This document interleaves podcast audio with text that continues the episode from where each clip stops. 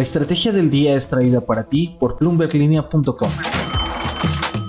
Muy buenos días. Hoy vamos a hablar de un par de compras que anda haciendo FEMSA en Estados Unidos y qué quiere con eso. También un extracto de lo que la economista en jefe del Banco Mundial, Carmen Reinhardt, dijo a Bloomberg Linea en el contexto de la recuperación económica.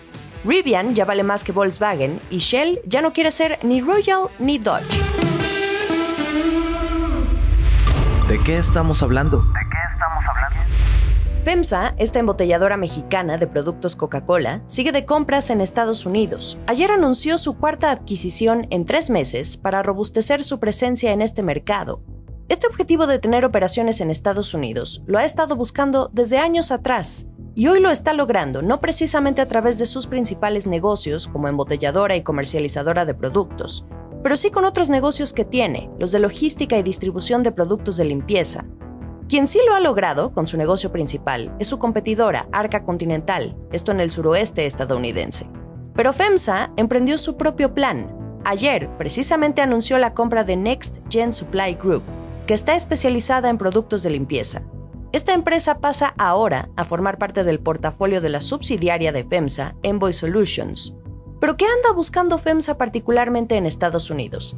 La misma empresa lo confirmó ayer en un comunicado. Es un paso más en este objetivo que buscan de construir una plataforma nacional de distribución que lidere en el país vecino.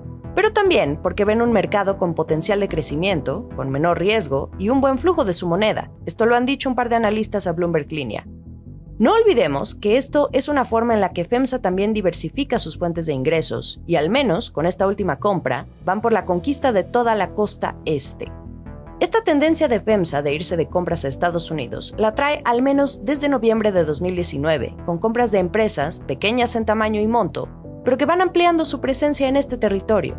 Por ahora, estos negocios de logística y distribución no tienen todavía un peso importante en los ingresos consolidados de la compañía, pero FEMSA avanza a paso lento pero seguro.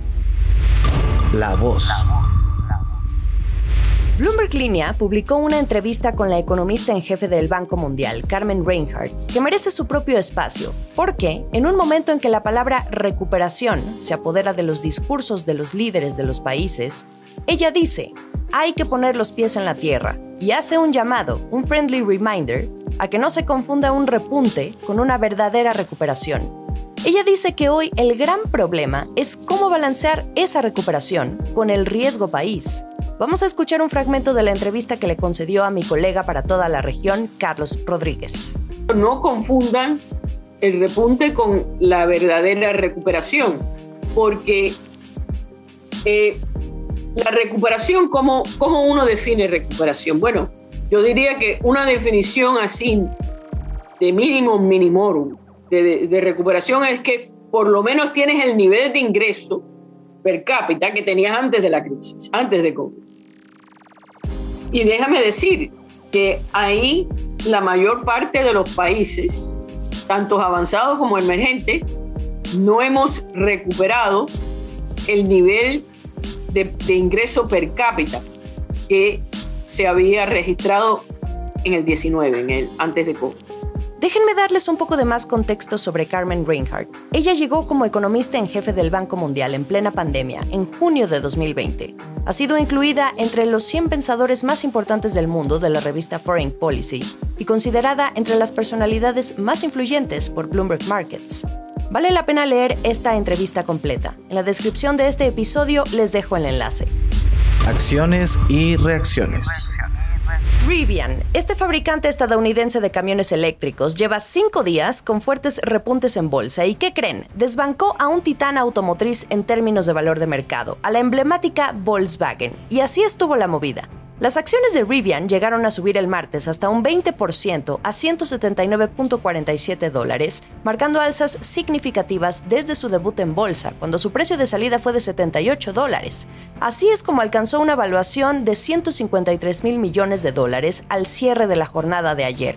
Volkswagen vale 93 mil millones. Y otro dato, esto ahora convierte a Rivian en la empresa más grande de Estados Unidos, según datos de Bloomberg, pero con cero ingresos.